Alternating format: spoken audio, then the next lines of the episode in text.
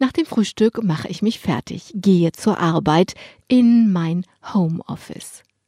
Mit der Corona-Krise kamen die Erklärungen. Wir alle bekamen erklärt, warum wir beim Händewaschen zweimal Happy Birthday singen sollen. Eltern bekamen erklärt, wie sie plötzlich Schule von zu Hause stemmen sollen. Und Ratschläge für Menschen im Homeoffice wie mich gab es auch zuhauf. In einem der vielen Artikel über Struktur und klare Arbeitszeiten im Homeoffice stand ein kleiner, unscheinbarer Satz. Und wenn es nur bis zum Briefkasten ist, gehen Sie weiter zur Arbeit. Ich staunte.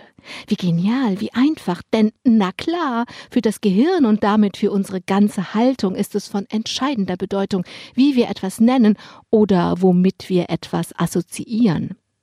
Ob ich bei Sonne, an Hautkrebs oder an Strandurlaub denke, macht einen ähnlich großen Unterschied, als ob ich morgens denke, ich gehe mit dem Hund oder eben ich gehe zur Arbeit.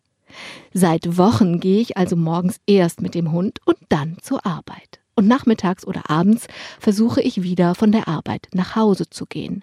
Zugegeben, manchmal nur symbolisch, wenn ich nur die Treppe von meinem Schlafzimmer, in dem mein Schreibtisch steht, hinunter nach Hause, zur Küche und ins Wohnzimmer gehe. Aber ich staune, selbst das hat einen Effekt.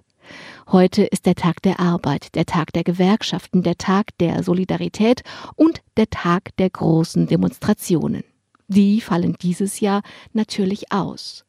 Protest kann nur im Internet stattfinden, wie symptomatisch für die neue Arbeit.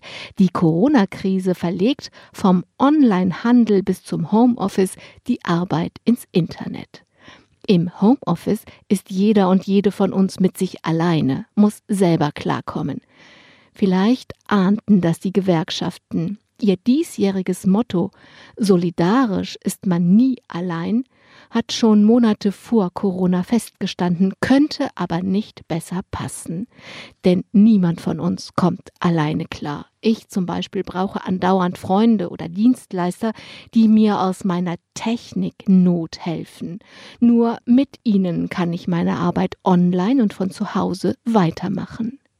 Wenn wir heute am Tag der Arbeit in der Corona-Krise verstehen würden, dass wir nur gemeinsam, in diesem Fall nur gemeinsam gewerkschaftlich Arbeitsbedingungen verbessern, zum Beispiel damit auch die Menschen in den Pflegeberufen nicht nur systemtragend sind, sondern auch systemtragend bezahlt würden, dann wäre das wunderbar.